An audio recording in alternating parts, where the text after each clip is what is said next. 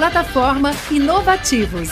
Diariamente, lideranças e especialistas de todos os segmentos do mercado abordam temas como gestão, tecnologia, inovação, sustentabilidade, empreendedorismo, negócios e comportamento.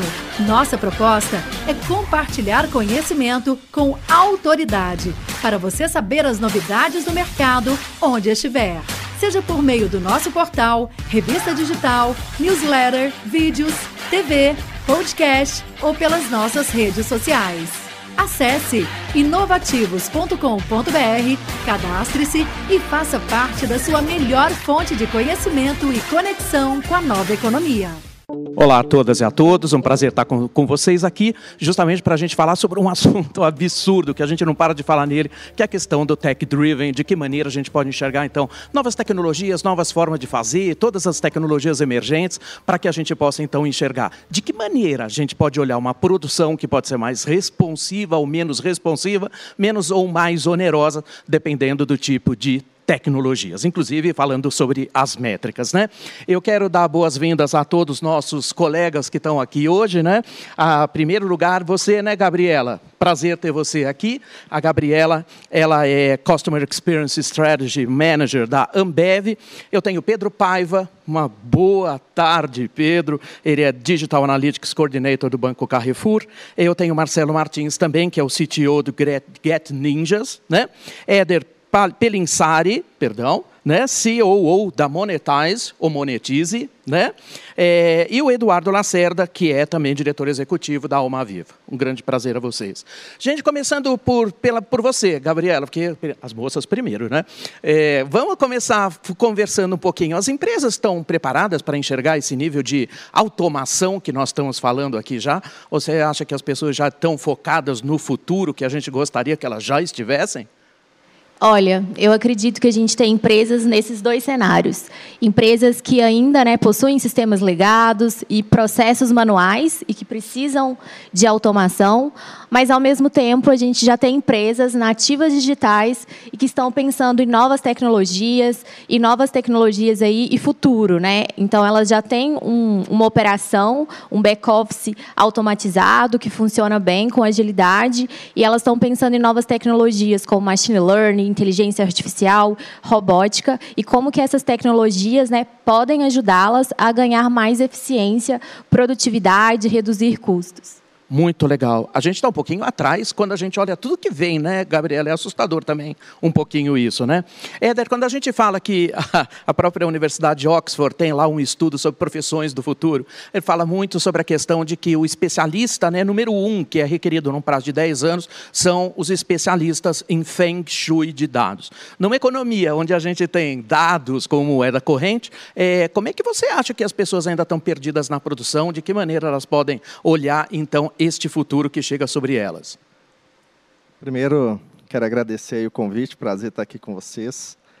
É, bom, tá, tá, muito em alta, né, alguns assuntos, né? Dados a gente tem falado bastante e a gente precisa tomar decisão com rapidez, né? É, eu acho que a, a questão hoje é você saber fazer a pergunta certa. A gente tem muita informação, né? E conteúdo, estamos sendo bombardeados.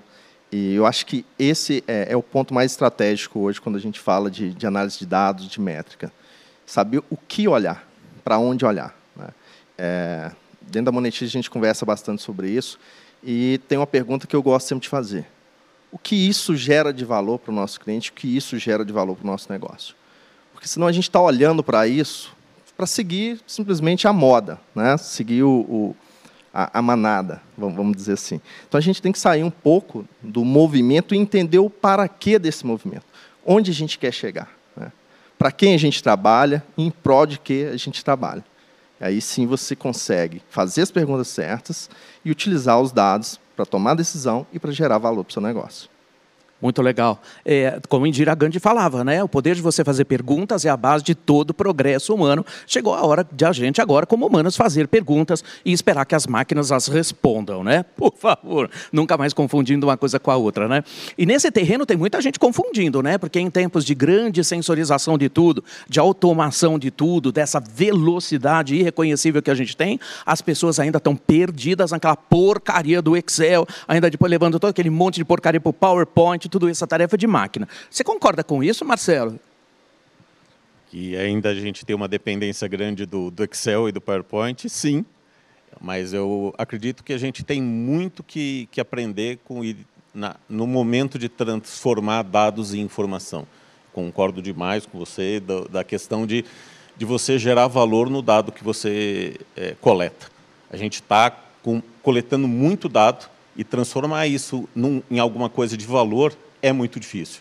E eu acho que esse vai ser o nosso grande desafio e trazer esse valor que você vai gerar para a sociedade como um todo e não só visando só o lucro, que é a, a sociedade 5.0 aí que a gente deseja que, que avance. Por favor, né, Marcelo? Sociedade 5.0, a sociedade pautada na criatividade humana, no Human Centered Design. Né? E quando a gente fala de tudo isso que não faz o menor sentido a gente se jogar no Excel e no PowerPoint, porque o máximo de toda essa relação é quando o chefe da gente pede para a gente trocar a cor da bolinha do maldito do PowerPoint. Né? E talvez a gente não esteja faltado para isso como ser humano, é colocando esse tipo de coisa. Né? É, o, o, o Pedro, você concorda com isso ou você acha que tem um caminho muito grande para a gente se livrar da porcaria do Excel e do PowerPoint? Point? Tá aí uma boa pergunta, sabe? O, o primeiro ponto é entender assim, a, a, parte de dados, né, ela vem como um ferramental. A, a, agora, o, a utilização desse ferramental, eu acho que é o, o próximo passo. Então, já é um, um, início muito bom. Então, a gente já tem ferramentas que substituem o Excel, né, que substituem de uma forma muito mais automatizada. Só que é, o know-how para poder manipular essas ferramentas e gerar o valor é o que vai fazer a diferença nesse futuro.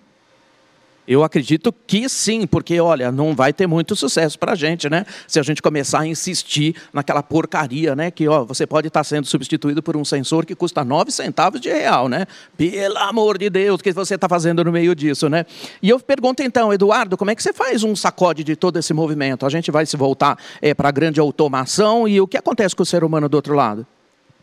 Então, primeiro agradecer o convite, é, obrigado aqui estar entre colegas, é, obrigado, Carlos, participar contigo também é, é uma honra. É, a gente estava até discutindo um pouco sobre isso, né? Eu acho que a utilização do dados ela tem que ser feita de uma forma muito realista e muito dinâmica. Eu acredito muito no do it yourself que a gente estava falando. Então, a utilização do humano do outro lado ela não vai deixar de existir. Na verdade, ela quer que. Eh, nós queremos que ela seja ainda mais participativa nesse caso. Né? Então, hoje, o nível de automações que a gente pode fazer, de utilização de ferramentas, eu acho que ela tem que tendenciar para o lado também do ser humano, do outro lado, utilizar isso da melhor forma e não simplesmente ser substituído por uma máquina ou, re, ou receber alguma resposta automática. Então, acho que é essa trend da utilização e a utilização do humano como cliente, como consumidor no do it yourself, eu acho que é, vai ser essencial para o 5.0 e o que a gente vem aqui pela frente.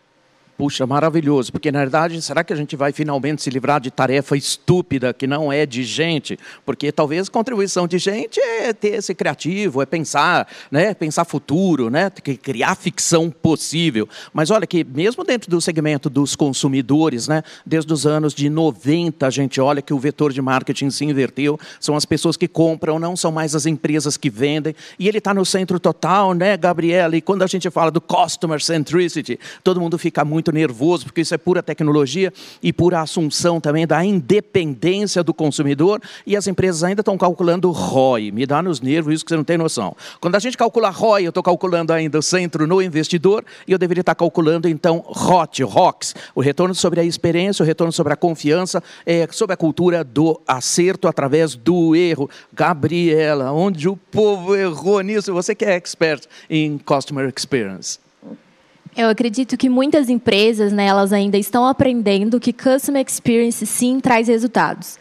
Customer Experience, o investimento em tecnologia ou no mindset das pessoas para que elas deixem de ter né, aquele papel que é executar uma atividade que pode ser automatizada e tenha um papel mais estratégico, né, é um movimento que as empresas estão fazendo. Então, quando a gente fala de customer centricity, a gente sim ouve né, a voz do cliente, tem uma gama de dados e aí utiliza de machine learning, de text analytics para interpretar todas essas informações e ter os insights corretos sobre isso e usar esses insights como input, né, nos produtos que o próprio cliente usa ou nos aplicativos que o próprio time, né, que atende o cliente utiliza para prestar um atendimento cada vez mais personalizado e centrado naquele cliente.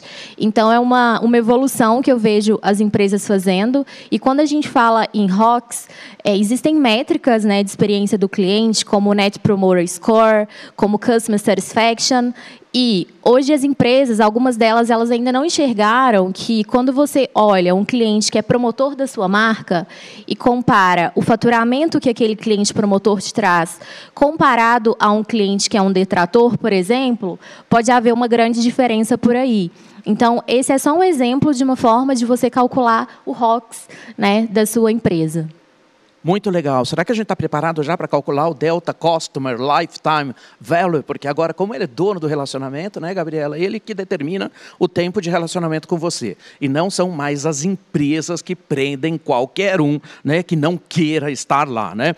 Então, quando a gente fala desse sacode todo, muitas coisas acontecem no meio do caminho, inclusive as coisas mais estranhas que a gente vê no mundo. E eu vou desafiar o Éder agora para colocar um pouquinho de um ponto. Gente, da noite para o dia, o intangível está ficando mais valorizado né? Por causa da chegada né, das moedas digitais e do blockchain, que de alguma maneira dá vida a um monte de outras tecnologias. O Éder, que mundo é esse que a gente está vendo que o intangível passa a ter mais valor que o tangível? É muito legal. É, é um, é, é chega a ser um pouco filosófico, né? É, eu acho que isso é uma, uma, construção. Se a gente pegar desde a primeira revolução industrial, é, quais são os objetivos que, que geram esses movimentos, e eu vou chegar lá na, na parte do, de blockchain, etc. A gente tem, né, a gente vive em sociedade, a gente tem necessidades, e a partir disso você busca soluções. E aí você vai incrementando soluções em cima da outra. Né?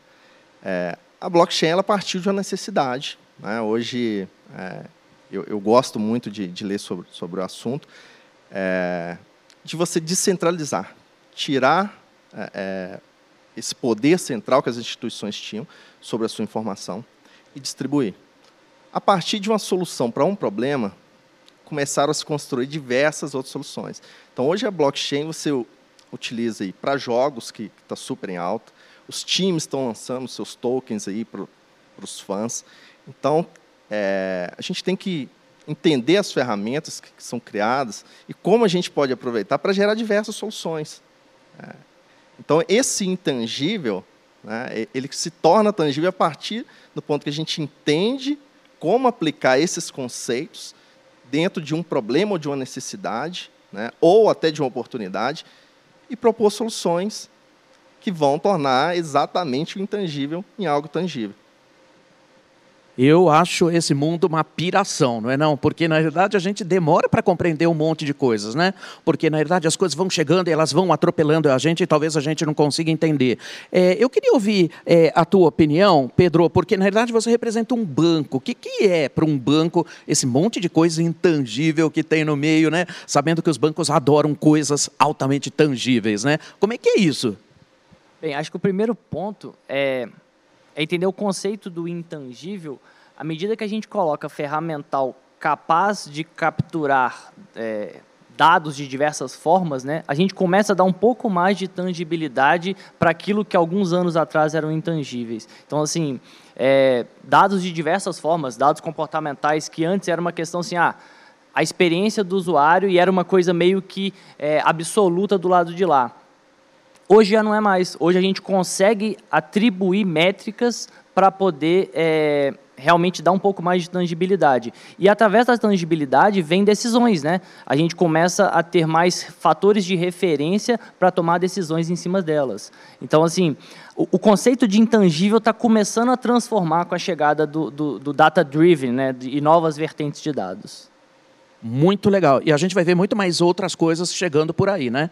Com certeza. Isso é garantia de Rivotril eterno para todos nós, né? Porque a gente vai ter que, meu Deus, vamos ter que pensar muito na frente, né? Com a capacidade de atualização absolutamente geral, né? É, Marcelo, agora eu vou desafiar você. Você como da Get Ninjas, é, como é que você vê essas tecnologias ninjas sobre a gente, dando voadora na gente? Qual é o futuro que aponta tudo isso para a gente? É o Rivotril mesmo? É a taxa preta?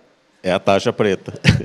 Mas eu acho que é, cada vez mais a, o, o aprendizado de, de, vida contínua, né? A, você vai aprender a vida inteira, né? E, e, quanto mais a gente conseguir incluir a sociedade como um todo nisso, vai ser mais importante. É, eu acredito que o Open Banking, por exemplo, está fazendo com que mesmo os bancos tradicionais se reinventem, né? Então você está conseguindo trazer a, a, sociedade que era desbancarizada para dentro de uma sociedade que consegue trabalhar melhor com, é, né, com o mundo financeiro que vai acaba incluindo a sociedade é, dentro desse, desse papel. E, e, a importância que a gente tem visto hoje é, de fundos de investimento, de, de conselhos de administração, olhando para o ASG, né, olhando para a sustentabilidade, para o social e para a governança corporativa, eu acho que traz uma, uma mudança de rumo dentro das empresas. E tomara que a gente, como sociedade como um todo, consiga é, evoluir esse, esse ponto para que a gente realmente comece a, a, a, ter um trabalho mais comum, né? um trabalho menos é, centralizado em poucas empresas.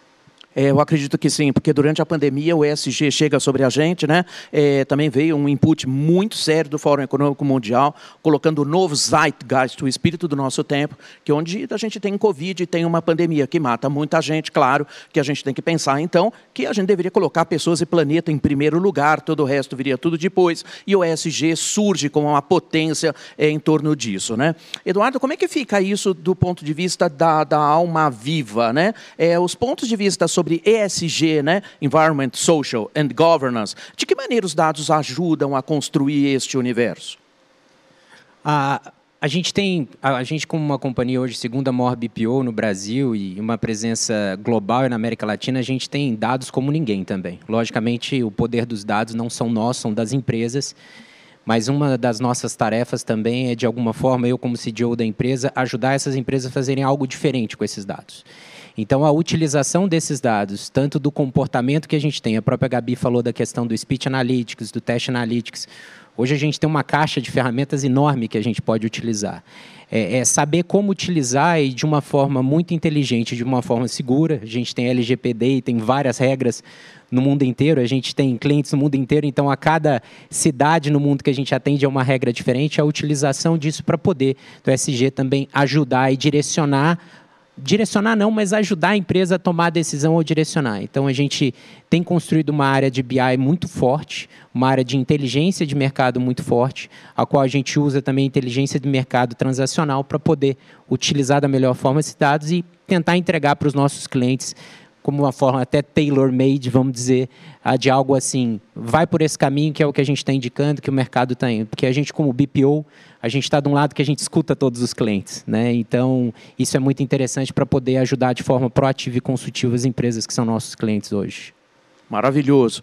Mesmo porque, do ponto de vista de governança, né, a gente tem esse entrave, né? Porque como é que a gente vai fazer tudo isso quando a gente tem LGPD e, na realidade, quando a gente também olha o reflexo de tudo que tem até da, do próprio capitalismo de vigilância, né? Que faz com que a gente vá ver que o processo todo aí é de que as empresas vão ter que andar num trilho ético e muito transparente, como a gente nunca viu, né?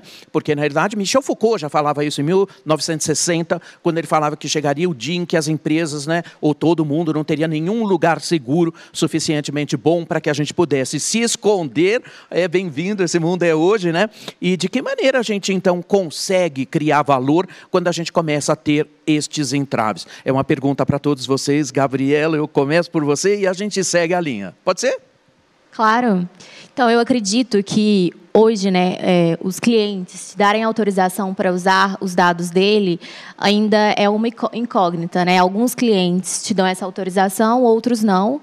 e você tem ali os próprios dados transacionais do cliente interagindo no e-commerce, por exemplo, no aplicativo, e você tem poder ali daqueles dados nas suas mãos. E aí, é, quando você pensa do outro lado, né, um usuário de um aplicativo ou um cliente de uma empresa B2B, por que, que ele te daria autorização para o uso desses dados? E aí eu volto muito no que já foi comentado. Caso você entregue valor para o seu cliente sobre esses dados, então, por exemplo, quando eu falo de uma rede de supermercado, se eu ajudar ali aquele cliente a entender o consumidor final dele e entregar para ele um dashboard com insights de sellout, por exemplo, com certeza ele vai ver valor naquilo, porque eu estou ajudando aquele meu cliente a alcançar o que é sucesso para ele, que é vender mais. Então, né, é difícil ele querer falar não para esse contexto, porque eu estou entregando muito valor para ele. Então, eu acho que, que fica nessa questão mesmo de entender cada cliente que você possui, entender a realidade dele, o que, que é sucesso para ele, e fazer o uso de dados para entregar esse valor, que é o sucesso desse cliente. Perfeito. É, eu acho que um, um, ponto, a gente, a gente que está, pensamos assim, do lado de cada coleta de dados, né, é, a gente tem uma, uma, uma visão meio, meio, como é que eu vou dizer, não é deturpada, mas assim, eu penso que a, a quando a gente pensa em LGPD, ele vem para uma proteção que, apesar de que nossas, nossas empresas são empresas muito idôneas, né, Existem o mercado da internet como um todo, ele vem como um viés que existe um, um mundo meio obscuro ali dentro. Então, assim, a, a, proteção de dados ela é muito necessária e ela ajuda, inclusive, a gente no que diz respeito à coleta a ter uma, uma concorrência é, correta. Né? Vamos pensar que, à medida que temos empresas que não, não cumprem essas, essas leis, elas, elas trazem aí um, um uma, uma, deslealdade em termos de concorrência, porque acaba coletando dados que, e utilizando dados coletados de uma forma não muito correta, que acabam é, atrapalhando o mercado como um todo, sabe? É, eu, eu, vejo os dados coletados hoje é, do nosso lado, eu vejo que isso não só traz ganhos para a empresa como que coleta, mas para o usuário, que acaba gerando aí uma experiência mais personalizada, uma experiência muito mais rica e, e, e ajuda em termos de, de, promoções, em termos de atingir aquilo que o usuário realmente está buscando. Eu acho que tentando agregar um pouquinho o que a Gabriela disse, que o Pedro disse também, eu acho que existe um meio do caminho ainda. Existe quando você dá o opt-in para suas informações, existe quando você não dá o opt-in e na Deep Web ou em algum lugar suas informações são coletadas. Existe também quando você baixa um aplicativo numa store e você não tem paciência de ler oito páginas de um mini contrato, a qual naquele mini contrato fala que você vai ser totalmente rastreado, vamos dizer. Existem leis entrando que cada vez mais, mesmo que sejam pequenas letras, você precisa dar essa autorização, que eu acho que vai melhorar na questão da confiança. E indo para o lado que a Gabi falou, é exatamente isso. A utilização, eu gosto muito como cliente, eu sempre penso isso na questão da empatia, se colocar no lugar, quando eu tenho meu carro e eu sou antecipadamente informado que a pastilha do meu freio está acabando, é bom eu ir para a concessionária. Eu acho isso fabuloso. É uma questão de segurança. Mas, ao mesmo tempo, alguém me ligar para alguma outra coisa que não seja do meu interesse, às vezes eu acho meio intrusivo. Então, eu acho que é isso. A gente tem que vamos dizer, é igual você brinca, né? A gente utilizar a, a, a medida do Rivotril certo para cada momento, entendeu? Então, assim, é a gente é, saber o perfil, que acho que esse é a questão do, da, da, dificuldade que a gente tem. Saber o momento que você vai fazer um touch point com esse cliente, exatamente que vai ser totalmente interessante para ele. Então eu tenho uma série de, de, de, E hoje é muito difícil. Hoje você não tem mais assim. Ah, é muito fácil, vamos segmentar os clientes A, B, C e D. Hoje não existe mais isso. Não tem mais palavra no vocabulário para segmentação, né? Então, eu acho que é esse o desafio. Então, a utilização de dados, ela é muito importante, mas eu acho que o touch point da utilização construtiva desses dados, que é o, é o desafio. É o desafio onde a gente... Eu acho que isso não vai ser para agora, isso vai ser muito pela frente. Bom, é, muito legal aí, já trouxeram pontos aí, eu vou, vou buscar um, uma outra abordagem, porque muitas vezes a gente se vê só num papel, né? O que, que eu quero dizer? Como líderes aqui e, e que têm o papel de coletar dados, nós também somos cidadãos. Né? Nós temos os nossos dados e a gente quer sigilo, quer proteção e a gente quer ter a certeza de que aquele dado está sendo utilizado com a finalidade correta. Né? É, é, o que ele disse. Eu não quero comprar um, um veículo e receber oferta de internet, né? de, de, telefone. Então, é, eu espero que chegue uma oferta associada àquilo, né? para melhorar a minha experiência. E a gente não coleta só dados, só informações é, quando a gente fala é, de, de, LGPD. A gente coleta comportamento também. Né? E a regulação é muito importante para definir esses limites, né? até onde a gente pode ir, até onde eu estou fazendo isso sem desrespeitar esse direito individual de privacidade, né? que, que a gente vive num momento que isso está sendo muito colocado à prova. Né? É, a gente está aqui diante de várias câmeras, mas em todo momento, tudo, tudo que a gente faz está sendo exposto, exibido, e muitas vezes a gente perde a privacidade. E a internet, ela, nesse ponto, ela tem essa fragilidade, e eu acho que a LGPD é muito importante a gente entender né, e, e, aplicar corretamente no papel aqui de quem usa dados para oferecer um serviço, um produto e, e oferecer uma boa experiência para o cliente, mas sempre respeitando esses limites adequadamente. Né? Eu vou coletar o seu dado, sim, mas com a finalidade correta, respeitando ali o, o, o seu direito de não querer ter esse dado coletado. É, enfim, eu acho que esse ponto é super importante, a gente entender os dois lados da moeda. O papel que a gente tem como dono da informação e o papel como negócio, para a gente poder fazer uma oferta real de valor para o nosso cliente. É, eu concordo com plenamente. O, o, o, acho que o grande problema hoje é o dilema que a gente vive com a informação que a gente tem na mão. Né? É, você, ao mesmo tempo que você quer democratizar o uso do dado para fazer o melhor uso possível desse dado, ao mesmo tempo você precisa anonimizar esse dado a um ponto que você não prejudique a privacidade de cada um. Eu acho que esse é o maior desafio que a gente tem hoje ao, a, diante desse mundo de, de coleta de dados que a gente tem, como que a gente faz que, com que a gente mostre e use esses dados sem ter com isso uma invasão da privacidade de cada um? Eu acho que você precisa, dentro da sua empresa, é, democratizar o uso desses dados para que você tenha um melhor negócio e uma maior assertividade no teu negócio, mas ao mesmo tempo você tem que ter muito respeito por esse dado.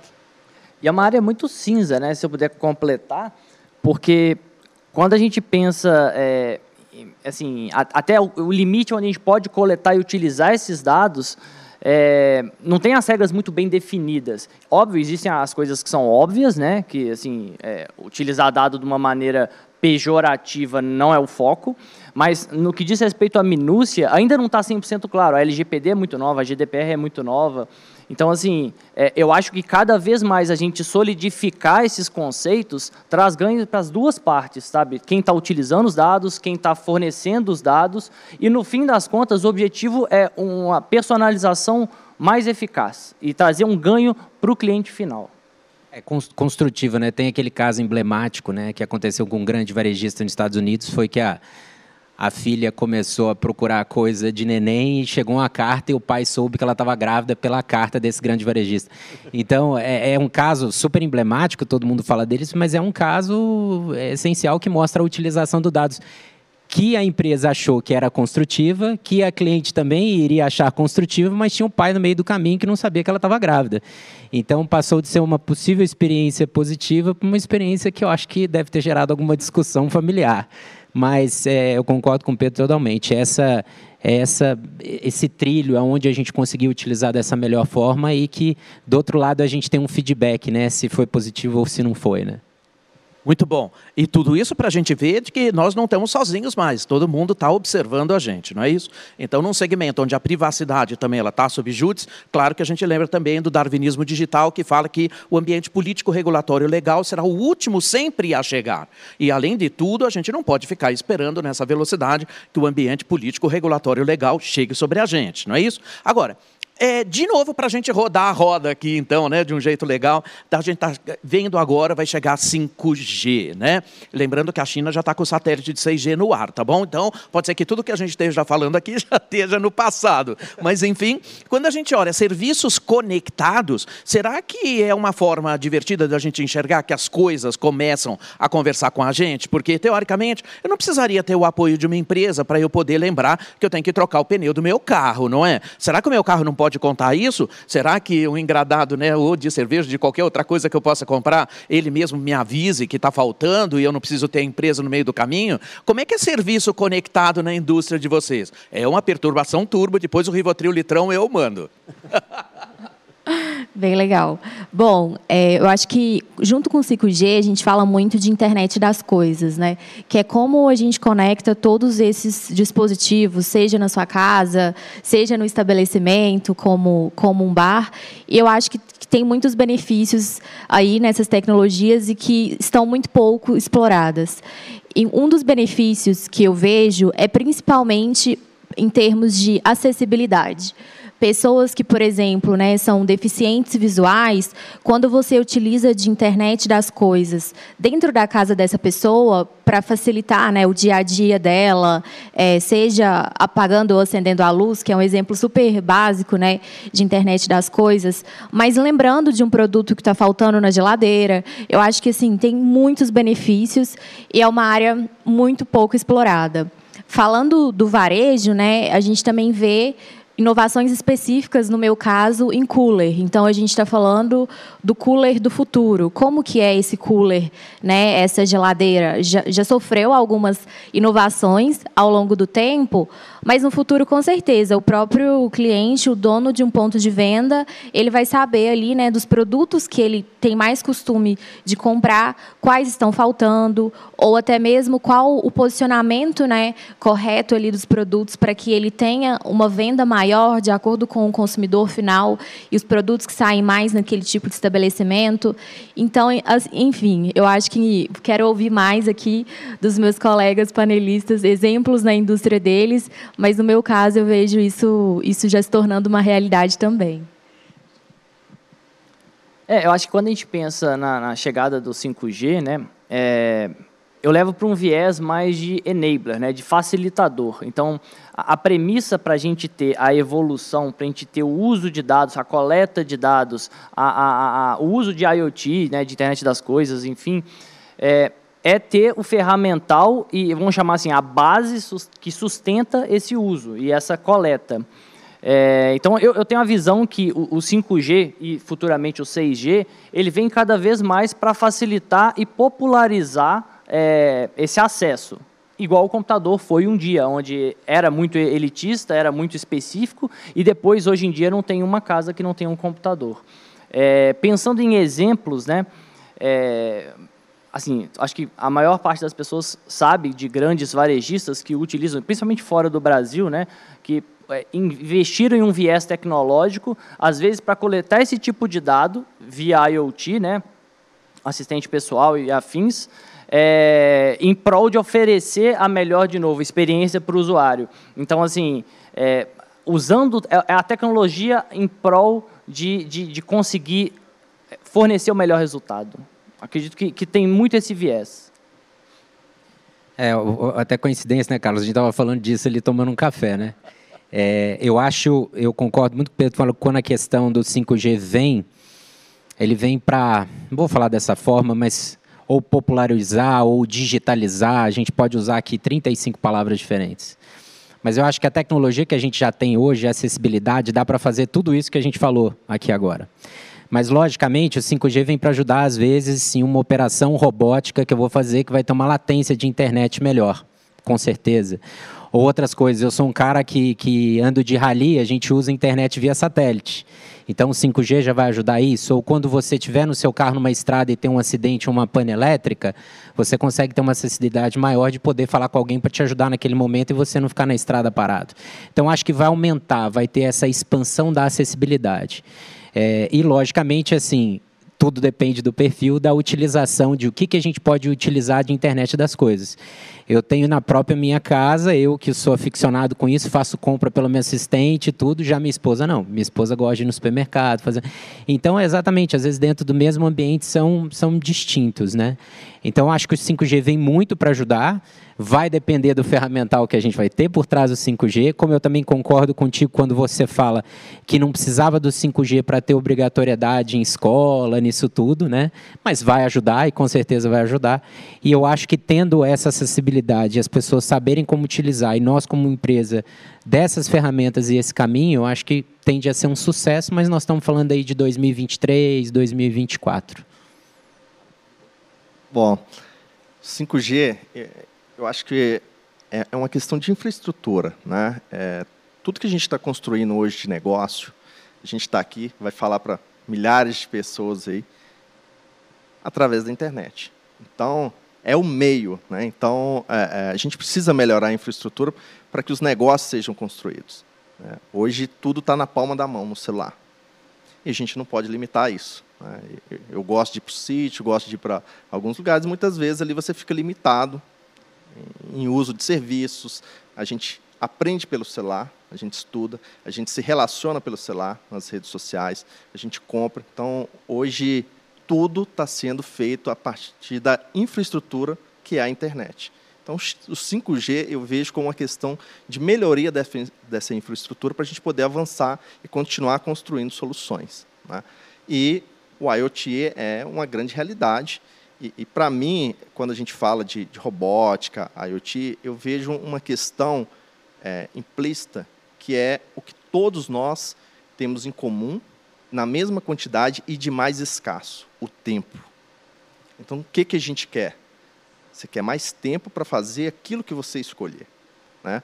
Quando você utiliza esses recursos, por exemplo, se você não gosta de ir ao supermercado, você tem uma geladeira inteligente, que você programa, na falta de um produto, ela já pode fazer a cotação automática ali de, do melhor preço e do melhor prazo, aquilo que você definir que, que é, que é o, o essencial para você, e te economizar esse tempo para você dedicar a outras coisas que você gosta. Então, você constrói soluções para resolver esse problema. Né? até que a gente consiga desenvolver uma máquina do tempo ou, ou algo que, que, que, resolva de vez esse problema aí. E aí a gente para de tomar o Rivotril ali em doses cavalares. Tá ótimo.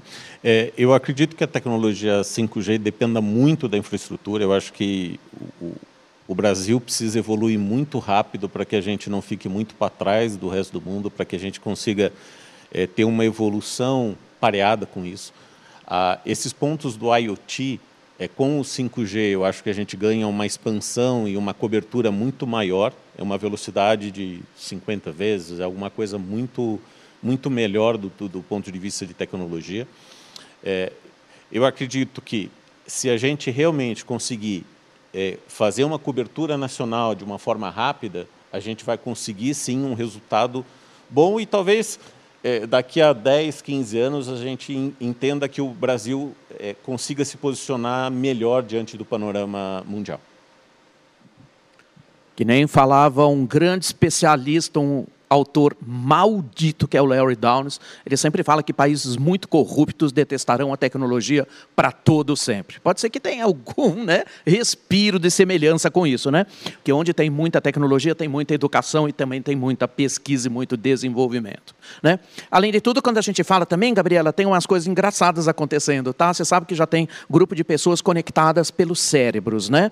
E todo mundo acha estranho isso, porque fala assim, por que eu tenho que me conectar com você pelo meu cérebro? Cérebro e as pessoas falam assim: eu não tenho tempo para nada, né? Nem a gente está falando aqui, não tenho tempo para nada, que a gente está sendo engolido pelo tempo. E talvez a forma com que a gente olha nossos cérebros conectados entre todos nós, talvez seja a maneira mais divertida da gente, pelo menos, ter tempo de trocar ideias. E a gente fica sempre enxergando de que maneira vai ser a LGPD disso, né? Porque se o povo fala que, que o WhatsApp destrói relacionamentos, imagina o dia que eu conseguir ler o que você pensa e o que passa na tela mental sua. Meu Deus, eu morro de medo, de verdade, né? É altamente distópico. Isso é o próximo filme de ficção que a gente vai ver.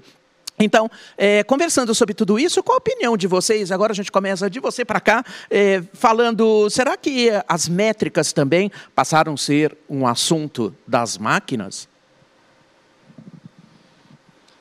É, o cálculo, sim, né? O cálculo das métricas, com certeza, passa pelas máquinas, é, mas a interpretação da métrica, o uso correto daquela informação para trazer uma decisão melhor de negócio passa também pelo ser humano. Eu acho que é, o, o, que eu mais tenho esperança que a sociedade 5.0 traga para a gente é essa interação melhor entre máquina e humano. É, e se você conseguir realmente que isso seja mais equilibrado, você vai conseguir trazer um resultado melhor para a gente. É, essas métricas todas precisam sim ainda de um, de um racional.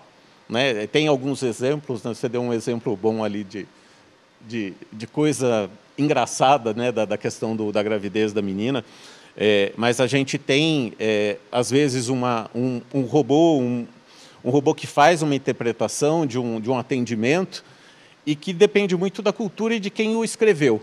Né? Ele não, não tomou todas essas decisões é, sozinho. O programador tem também vieses, né? e esses vieses, às vezes, trazem problemas culturais. Né? Então, se eu tenho um, uma, uma cultura chinesa que é diametralmente oposta à nossa, ocidental, é, e esse programador é chinês e fez uma, uma programação de um, de um bot dessa forma, você vai trazer um resultado cultural diferente do que você espera do mundo ocidental. Então, é, a métrica, sim, é um problema interessante importante do, é, da máquina, mas eu acho que sempre vai ter ali Sempre não sei, né? Que o futuro não dá para saber. Mas eu acho que precisa, assim, de um, de um humano para ajudar nessa... usar essa métrica da forma correta. Eu queria pedir um favor a vocês agora, inclusive para você, a gente está chegando quase no finzinho aqui da nossa jornada. Você não quer aproveitar de deixar suas palavras finais para a gente já rematar, então, eh, de tudo isso, grudando o assunto um no outro e dizendo, ok, como é que é o futuro de tudo isso? Qual é a sua mensagem para a gente não dormir nunca mais? Bom, eu queria agradecer muito a participação, foi muito, muito gostoso participar e conversar com vocês. É, eu acho que o futuro está se desenhando. Eu acho que tem um, tem um mundão aí para a gente interpretar. A gente não pode mais pensar em parar de aprender e, a, e parar de inovar e se reinventar todo dia. Eu acho que o, o, o meu recado é, é nunca pare de aprender. Bom, eu acredito que a aplicação de métrica, é, ela pode ser, ela a máquina pode tomar o tipo de decisão. Eu acho que a gente tem que definir os limites. Né? Aí eu acho que a gente entra até em algumas discussões éticas. Assim como alguns anos atrás né, a ciência desenvolveu a clonagem, houve a discussão até onde isso poderia ser aplicado, até onde era ético. É, imagine um caso que você tem uma máquina que vai cuidar da sua saúde. Ela vai ler as métricas do seu corpo, vai tomar a decisão daquilo que está faltando, que não está, até aí tudo bem. Agora, quando ela começa a tomar decisões, e aí eu vou um pouco na ficção aí, no Terminador do Futuro, entender, por exemplo, que uma vida humana é melhor a eliminação de uma vida para atingir alguma métrica específica, aí a gente começa a, a, a ter que tomar os cuidados, né? porque a gente invade a questão ética, né? de Será que uma máquina, será que um, um número pode tomar esse tipo de decisão? Né?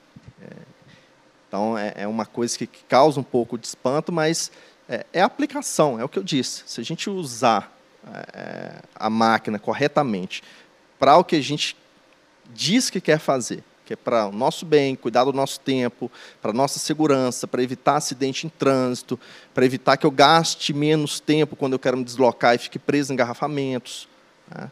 Se ela ler as métricas para tomar esse tipo de decisão, me colocar com o menor tempo possível em um local que eu quero estar, né? que ela cuide da minha saúde, aí eu acho que é totalmente plausível a gente deixar ela tomar decisão com métricas. Agora, quando ela começa a tomar decisões que, que entra na questão da vida, eu acho que é, é um debate futuro aí que, que a gente vai chegar nele. Vou aproveitar para fazer minhas considerações. Foi um prazer aqui estar, tá, tá com vocês aqui. É, acho que o papo continua depois lá nos bastidores. A gente estava tendo uma conversa. E a mensagem que eu, que eu quero deixar para todo mundo é: a gente está vivendo um momento único no mundo. Isso acontece algumas vezes em algumas gerações. A gente precisa entender o papel que a gente quer assumir. Se a gente quer ser agente desse momento, se a gente quer ser protagonista, participar e ajudar a definir os caminhos que essas discussões que a gente está fazendo aqui vão tomar, para onde elas vão, ou se a gente simplesmente vai participar passivamente disso. Né? É, a maioria aqui tem, tem papel importante dentro da, das empresas e na sociedade, né? influenciam, inclusive, é, as decisões das pessoas, e a gente tem que ser um agente e direcionar esse caminho. Acho que participar das discussões e, e ajudar a, as pessoas também a terem consciência de que elas estão nessa discussão, né? que elas precisam entender ali que, que elas estão envolvidas e, e para onde nós, como sociedade, como humanidade, a gente quer chegar. Né? Porque, afinal, tudo que a gente está discutindo fala da nossa vida, da nossa existência. Então, a gente tem que saber muito bem onde a gente quer chegar. É, a, a utilização da métrica ela é, ela é essencial e eu acho que o humano nunca vai deixar de, de fazer participação da métrica. A gente já viu tomadas de decisões que deu em, em alguns desastres, como queda de avião, ou decisões de segurança por métricas ou por alarmes que não foram verificados, mas ao mesmo tempo também a gente vê as mesmas coisas por decisão humana. Então eu acho que a utilização dessa visão humana em ter a, o, o touch humano também com a ajuda e principalmente numa tomada de decisão mais rápida, numa visualização mais rápida, numa visão de futuro, é, que eu acho que é essencial. E, e, o essencial também, e aí quando a gente fala no, em métricas para um acompanhamento de um negócio numa empresa, a gente vê muitas empresas querendo fazer, por exemplo, um balance scorecard de 18 indicadores, 18 métricas diferentes. Está aí também um segredo exatamente é, de qual é o objetivo, onde quer chegar, fazer uma definição clara, uma métrica clara, um conceito claro, para poder, junto com a máquina, tomar o maior caminho mais rápido. Né? Queria agradecer, Carlos, pelo convite. Eu acho que foi bem legal o debate e isso está no nosso dia a dia, que é mais levando para um público que a gente às vezes não consegue levar. E assim, é, a, a, mensagem que eu gostaria de deixar é muito parecida com o que o Éder falou, exatamente por a gente está num momento único que não é um momento só de transformação tecnológica. A pandemia nos colocou numa posição de desconforto geral né? Ou a gente fazia algo diferente ou a gente ia ter um sério problema. E foi interessante que quando a gente entrou na pandemia, a gente agiu muito rápido e aí a gente estabilizou e agora a discussão está o seguinte, né? O que a gente fala muito, a gente estava discutindo até o Marcelo. Pô, estão voltando todo mundo para o escritório. Agora é outra discussão. Então, assim, a gente está passando por uma fase que não só a tecnologia, a utilização de tecnologia, mas também o ambiente, ele está muito propício para a gente quebrar alguns paradigmas e fazer algo diferente. Então eu acho que é isso, é utilizar desse momento da melhor forma possível, lógico, sempre para o bem, né? sempre pensando em fazer o bem de uma forma muito positiva para a gente conseguir coletar tudo de bom desse momento. Obrigado. Eu concordo com tudo que os colegas falaram. É, eu acho que um ponto que eu acrescentaria é que, assim, pelo menos tá tudo muito mudando, né? Mas pelo menos para o próximo ano eu não vejo métrica aí conectada, a decisão de interpretação da métrica conectada à, à, à tecnologia, ao ferramental, né? Às máquinas. Eu ainda acho que ainda tem um, um, um viés de criatividade e, e, muito que o Marcelo falou sobre é, cultura e do momento, né? Que, que é muito relevante nessa, nessa, nessas decisões baseadas nas métricas. É, mas está tudo mudando, né? Assim, como a velocidade como que as coisas mudaram lá de dois anos, três anos para cá foi absurda. Não que isso não aconteça historicamente, mas em especial nesses últimos três anos foi bem, bem acelerada. É, pensando em considerações finais, primeiro agradecer é, toda a organização do evento, agradecer os colegas que estão aqui fazendo essa troca muito rica. É, um ponto que eu, que eu tenho de, de, de deixar de mensagem aqui é, com a mudança, uma coisa que acho que todo mundo pode esperar são novas oportunidades. Então, assim, se, se a gente souber abraçar, e abraçar com ética, abraçar com, com qualidade, tem oportunidades demais para serem exploradas, sabe? A, tanto a tecnologia está facilitando isso, quanto é, o momento. O momento está muito positivo no quesito de é, novas mudanças. Perfeito. Acho que meus colegas panelistas aqui fizeram ótimas considerações, mas para complementá-los, eu acho que quando a gente fala de máquinas, os países estão em um nível diferente relacionado a esse assunto. Por exemplo, nos Estados Unidos, hoje já existe robôs que fazem inclusive cirurgia no coração. E é claro, com apoio de um humano, né? Então eu acredito que esse modelo híbrido de uma máquina junto com uma inteligência humana é o que tende né, a ter mais sucesso no futuro. Um outro exemplo em que o uso de máquina ele é muito positivo é em regiões de vulcão ou regiões né, que a presença de um humano ela tem um risco muito alto. Então, nesses casos, você ter uma máquina que tome as decisões é muito importante, né? Porque eu estou falando ali de salvar uma vida humana e de ter uma máquina ali tomando as decisões naquele cenário que é super complexo, né, arriscado. E para deixar aqui as minhas considerações finais, eu diria, né, para todos que estão nos assistindo, estudar bastante, que falaram muito aqui, mas não só em termos de novas tecnologias e novas tendências, mas também investir muito em soft skills. Nesse ambiente, né, de constantes mudanças, a gente tem que ser cada vez mais resiliente, cada vez mais né, se adaptar ao cenário da empresa, que você começa o dia, termina o dia com decisões que você nem esperava. Né? Então, a velocidade de mudanças no ambiente de trabalho, das tomadas de decisões e mudança mesmo do negócio em si está muito rápido. E, e, a gente, como humano, né, não necessariamente está 100% preparado para tudo isso que está acontecendo. Então, também é super importante a gente investir na nossa saúde mental, nessas habilidades habilidades, né, nessas soft skills que vão ser primordiais para a gente passar por esses por essas constantes mudanças e continuar contribuindo aí para a sociedade. Queria também agradecer ao Carlos que conduziu esse painel brilhantemente e toda a organização do evento, aos meus colegas panelistas também. Muito obrigada, foi um prazer conhecê-los. Muitíssimo obrigado. Nós vamos deixando aqui nosso abraço a todos vocês que acompanharam o nosso painel. Muitíssimo obrigado a todos os panelistas por virem aqui, serem mal criados, colocar o dedo na ferida, né? Para a gente poder discutir numa escala mais turbo e tudo que a gente tira daqui, que ser tech-driven é entender exatamente o papel do humano e da máquina, né? Humanos para pensar, máquinas para simular, humanos para criar, máquinas para responder, e a gente nunca mais, né, confundindo uma coisa com a outra. Androritmos e algoritmos são coisas diferentes, né? Gabriel? Por isso que a gente precisa trazer saúde mental para a gente pedir ao tempo um pouco mais de tempo, para que a gente ganhe tempo, para ter tempo, para a gente ganhar novos tempos. Não é isso? Eu deixo um mega abraço a todos vocês. Muito obrigado por vocês nos acompanharem e continue com a gente que tem mais pau, pedra e bomba que vem por aí. Até já! Plataforma Inovativos. Diariamente, lideranças e especialistas de todos os segmentos do mercado abordam temas como gestão, tecnologia, inovação, sustentabilidade, empreendedorismo, negócios e comportamento. Nossa proposta é compartilhar conhecimento com autoridade para você saber as novidades do mercado onde estiver seja por meio do nosso portal, revista digital, newsletter, vídeos, TV, podcast ou pelas nossas redes sociais. Acesse inovativos.com.br, cadastre-se e faça parte da sua melhor fonte de conhecimento e conexão com a nova economia.